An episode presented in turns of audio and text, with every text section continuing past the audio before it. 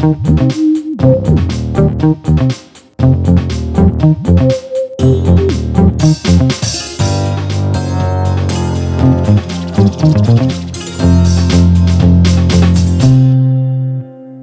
привет! Это подкаст Soundstream «Дневники Лоры Палны». Это все еще мы, Да. Маша и Митя. И Митя. И И, Митя. Маша.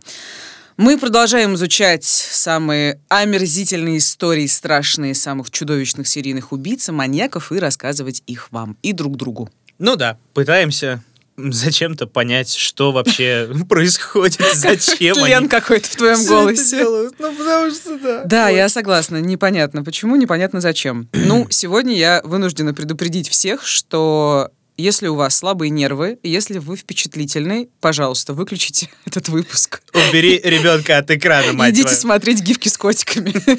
Не, ну я, Потому что конечно, сегодня да. будет жестко, да. Я думаю, что нас слабонервные не слушают, да, друзья? Вы не такие, тем более мы уже столько эх, всякой дичи вам рассказывали, всякой крови, всякого вот М, этого. Ну, я не знаю, разные люди все-таки, знаешь, у всех свой порог как бы слабонервности, но история реально отвратительная и страшная, потому что людоедство, немыслимая жестокость, ужасные подробности. Вот, знаешь, я подумала, что вот Ганнибал Лектор, ну, он выдуманный, окей, но а, при всех его зверствах он просто утонченный, приятный, интересный. Ну да, с Ну, как бабами бы, да. и чудным кьянти. Да, именно так. Но герой сегодняшнего эпизода, он тоже, собственно говоря, был людоед, он просто маргинальный монстр. В общем, от этого тебя может затошнить физически.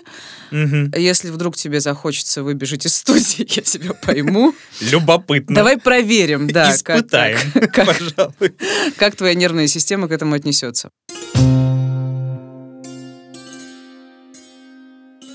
Итак, Западная Сибирь, Новокузнецк, Кемеровская область. Здесь в 1970 году родился Александр Списивцев.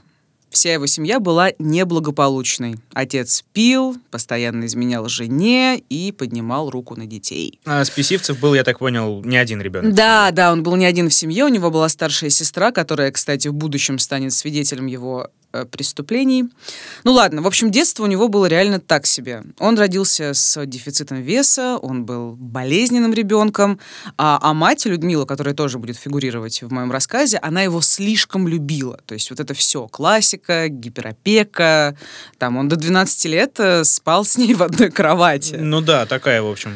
Да, это не очень, не очень хорошо, не очень хорошо, да. Несмотря на то, что у него были, ну как, можно подумать, какие-то супернежные отношения с матерью, да, несмотря на это, он был очень нелюдимый, злобный, он был склонен к хулиганству, к вандализму. Ну, то есть Возможно, да, нездоровая обстановка в семье все-таки повлияла. Когда ему было 15 лет, отец от них ушел, ну и все стало совсем печально. Ну это не переходный возраст, ничего такого, или там уже патология какая-то проглядывала? Да, конечно, я думаю, да.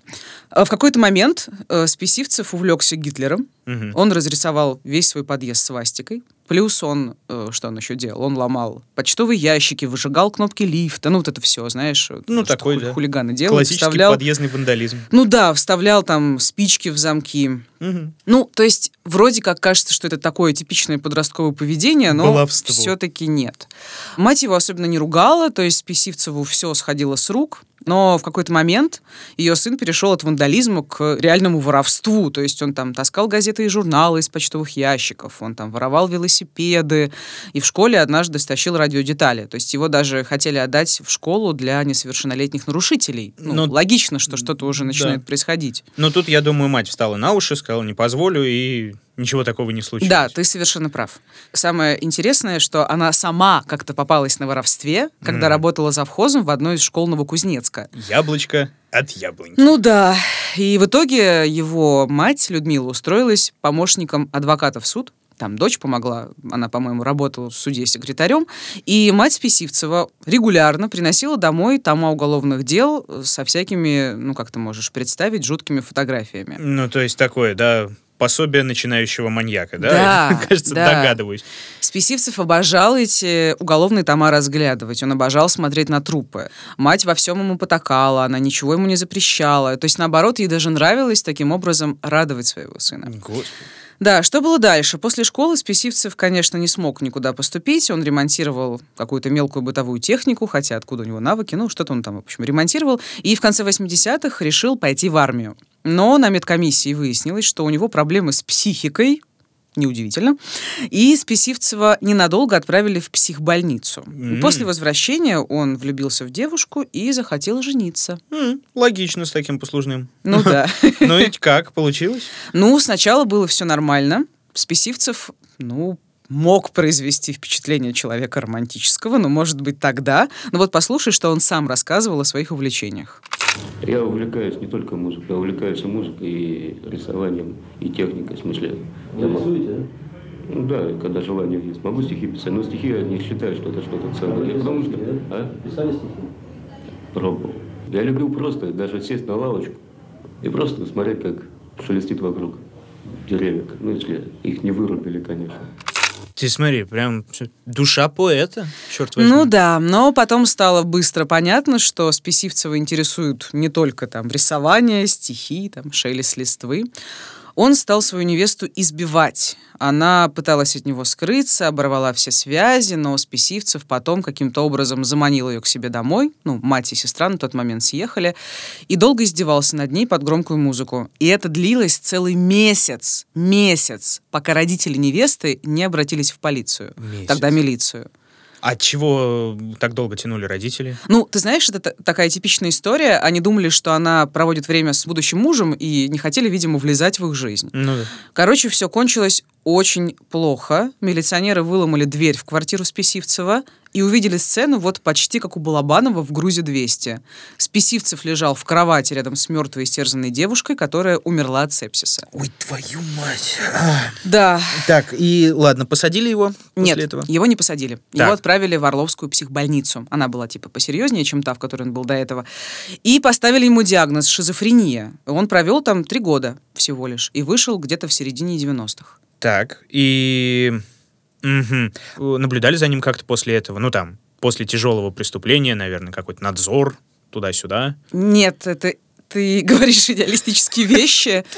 Самое ужасное это как бы самый один из чудовищных фактов, да, э, в череде других чудовищных фактов, которые я расскажу, врачи никак не зафиксировали факт его выздоровления. То есть по документам он все еще был в этой Орловской психбольнице. О, Да, и о том, что он вышел, новокузнецкие милиционеры, ну, просто не могли знать. Это ни- нигде не было написано. И Списивцев был на свободе и мог делать все, что хотел.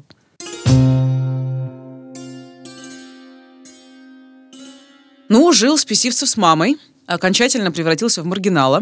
А, Ничего не делал, там, не искал работу, тусовался с бомжами на вокзале, пил с ними портвейн.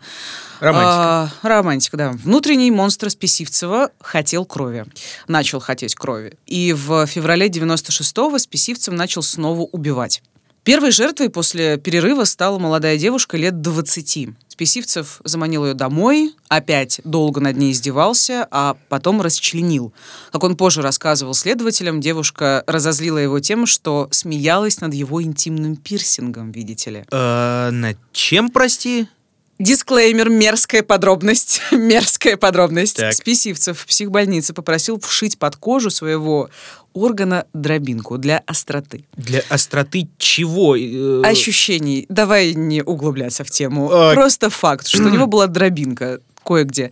Но ничего не получилось. На деле Списивцев очень долго мучился от неприятных ощущений. Я не думаю, что пирсинг-установка в психбольнице работала хорошо. И как он сам рассказывал, он очень болезненно реагировал, если кто-то в уничижительном ключе вот комментировал его эту особенность. Вы просыпаетесь с болью, засыпаете с болью. И потом, тебе, ну. А, потом тебя еще кто-то в глаза об этой болезни говорит или вдруг напоминает на эту тему. Я просто ненавижу. Я просто ненавижу таких людей. А, ну то есть понятно, что-то типа мести, да? Э, Мне больно, другим тоже должно быть больно. Ну, я думаю, что так в сущности и было. Абсолютно звериная реакция. И останками девушки, кстати, еще одна мерзкая подробность, занималась мать Списивцева. Ночью она вынесла их в ведрах и закопала на пустыре. То есть мать стала полноценной пособницей сына, которому во всем хотела угодить. То есть и здесь, как в Грузе 200, да, в итоге? Да, практически да. Ой, так, э, Ладно. Ну, э, хорошо, ты говоришь, вот Списивцев мучил девушку целый месяц, да? А там, не знаю, соседи по подъезду, кто-то, прохожие, неужели ничего не, не могли заметить? Вот ты знаешь, когда я эту историю изучала, меня тоже этот вопрос очень интересовал. Учитывая, что Списивцев не только эту девушку убил, да?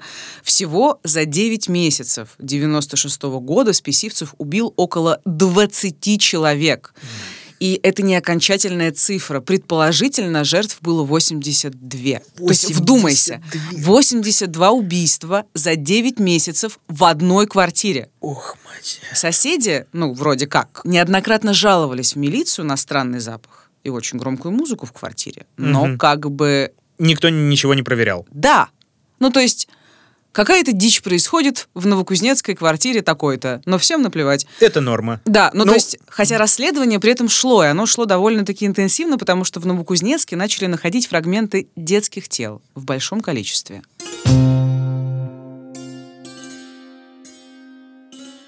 Ну, немного, пару слов об обстановке в Новокузнецке в 90-х. Она была так себе. Закрыли металлургический комбинат, завод-гигант. Э, как То градообразующий. Есть, да, да, да. Десятки людей остались без работы. Благополучные семьи превращались в неблагополучные. То есть детей особенно не контролировали, Лиза Алерт тогда не было. И почти никто, судя по всему, не учил детей, как нужно правильно вести себя на улице с незнакомцами. И Списивцев, конечно, этим пользовался.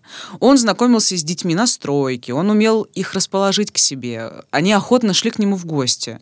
То есть квартира учитывая количество жертв, которые я озвучила, она реально превратилась в мясорубку. Так, а ты сказала, что в городе начали находить э, останки детские, то есть э, правоохранители поняли в теории, да, что в городе орудует маньяк? Да, они поняли. Почерк был один и тот же. А, сыщики выяснили, что убийца расчленял с помощью пилы и ножей. А, было понятно, что так тщательно расчленять на улице невозможно, и убийства совершались где-то в помещении, но угу. версий при этом было великое множество. Правоохранители проверяли наркопритоны, например. А, все больницы и морги были под контролем, то есть не исключалось, что детей убивали для трансплантации органов, например. Кто-то да? из медиков, да? Да, да. Была версия, что подростков угоняли в раб рабство на Кавказ.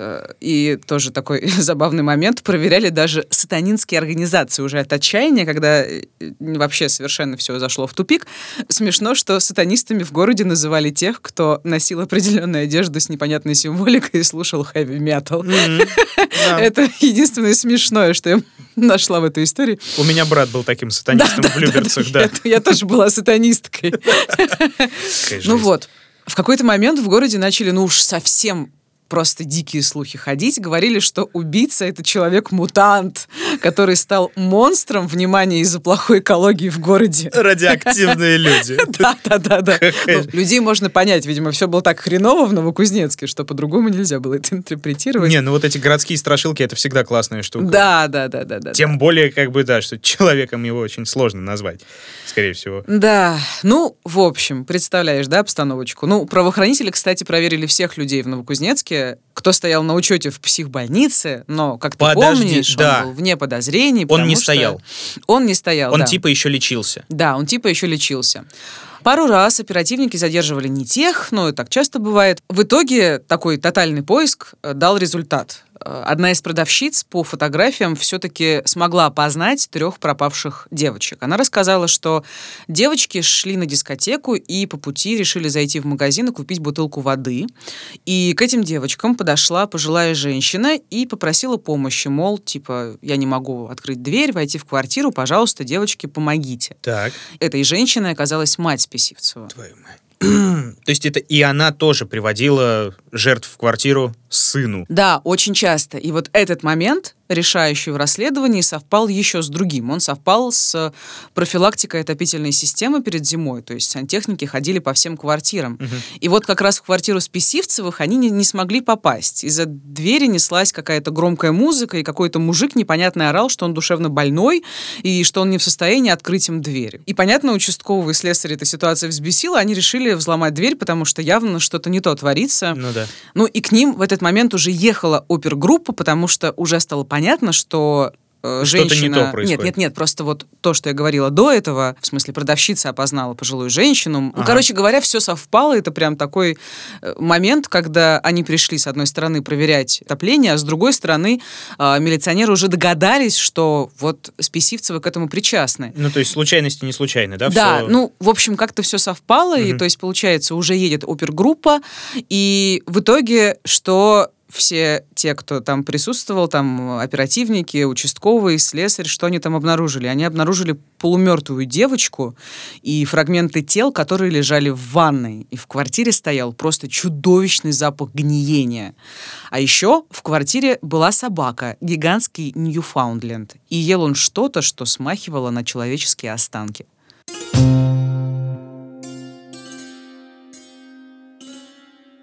Да, если тебе хочется выйти, да, можешь выйти. Дальше совсем мрак, это нервный смех. Вы не думайте, что мне смешно. Мне вообще-то очень не смешно. Это ни разу не смешно, Это да. называется защитной реакцией в психологии. Ладно. Едем. Рассказываю. Полуживую девочку, которую обнаружили оперативники, звали Оля. У нее была сломана рука и была рана в животе. И первые показания о том, что случилось, она дала уже в больнице. Я предлагаю их послушать. Оля, скажи, пожалуйста, кто привел вас в квартиру? Бабушка. При каких обстоятельствах? Как она вас привела? Дверь не может, не может открыть? Ан- она не может, да? И поэтому позвала вас, чтобы помогли. А, куски расчлененного тела уносили на улицу? Да, они Кто? бабульку. Бабулька? Что-то он как-то грубо прям напирает. Да, да, меня тоже это убило. Я же еще эти кадры видела. Она там бледная, в общем-то, умирающая девочка. И вот такое грубое. Ну, видимо, ему нужно было знать факт. Я не знаю, в общем, я не буду это ан- анализировать, но, в общем, это ужасно. И, как выяснилось, последние дни этих трех девочек были похожи реально на ад.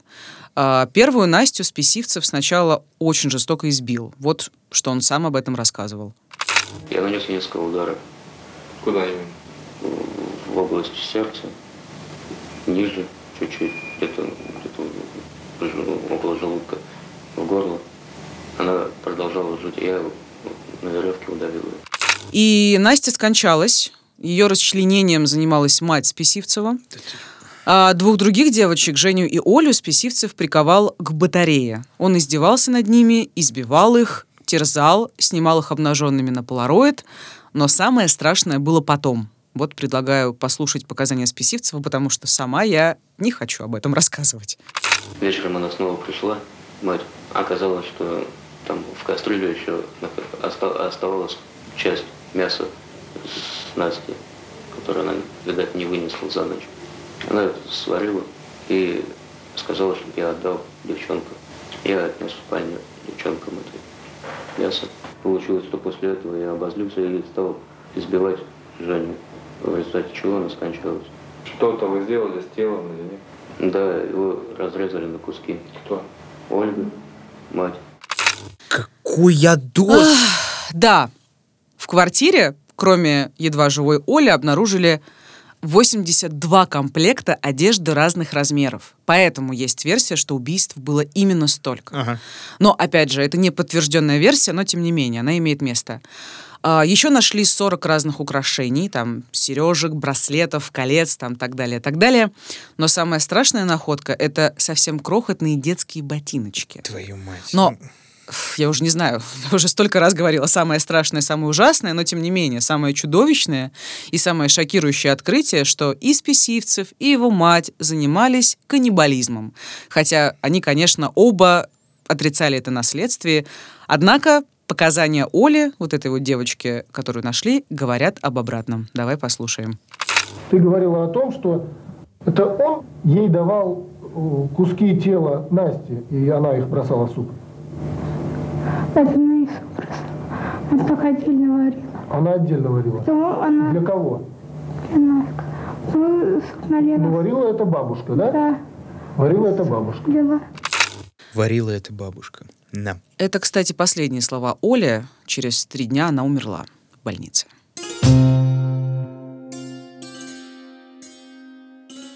Так, э, для протокола цензурных слов у меня нет. Э, его поймали, его осудили. Насколько? Рассказывай.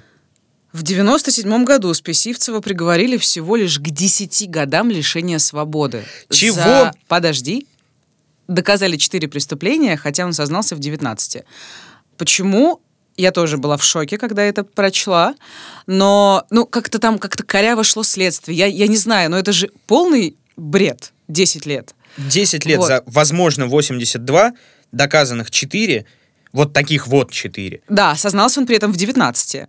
Короче, ну, это, да, все было потом не так. В общем, потом следователи завершили сбор доказательств еще по 15 эпизодам и все-таки начали новый процесс. А, Списивцева отправили на повторную психиатрическую экспертизу, и с маньяком работали долго, несколько месяцев в этот раз.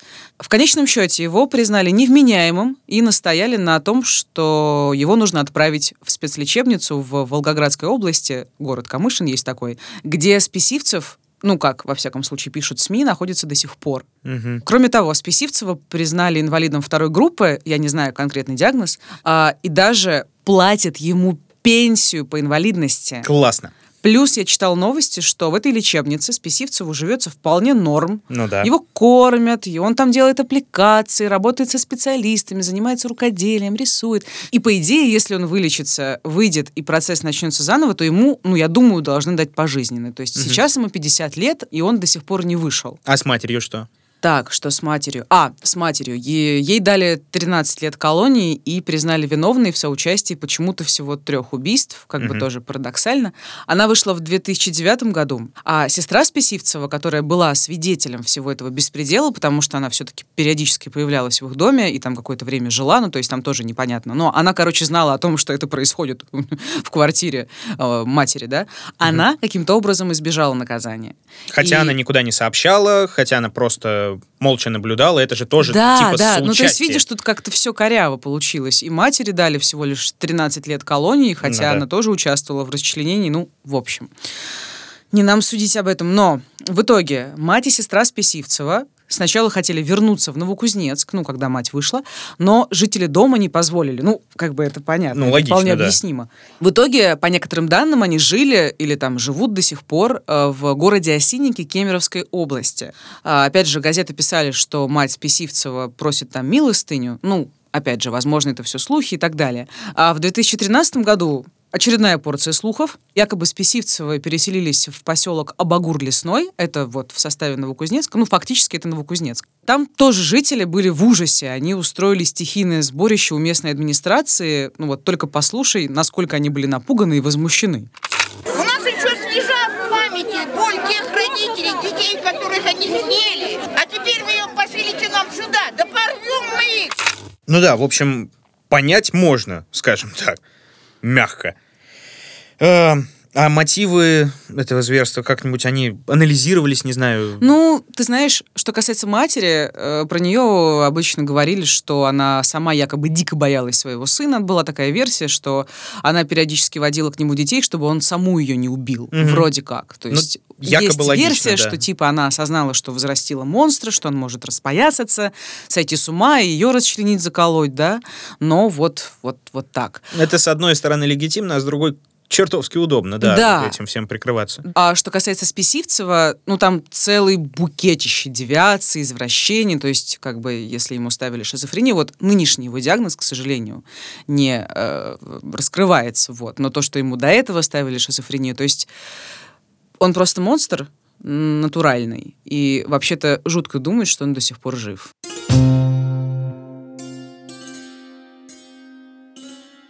Если ты хочешь что-то сказать, скажи. Я, например, не хочу. Да. Это был подкаст «Дневники Лоры Павловны», друзья мои. Меня зовут Маша. Я хрен его знает, что можно сказать. Да, меня зовут Митя. Подписывайтесь на уведомления. А, блин, как-то странно просить подписываться на уведомления после такой истории.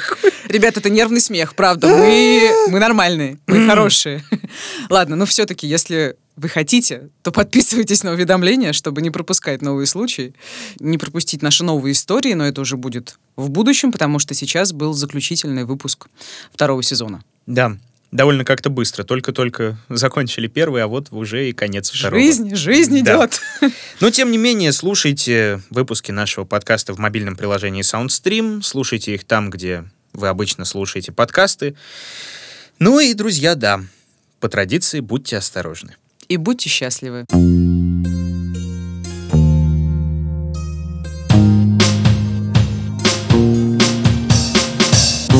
Над подкастом работали ведущие Мария Погребняк и Дмитрий Лебедев, звукорежиссер Евгений Дударь, продюсер Кристина Крыжановская. В подкасте использованы фрагменты программ «Криминальная Россия» и информационного агентства «Сити Н».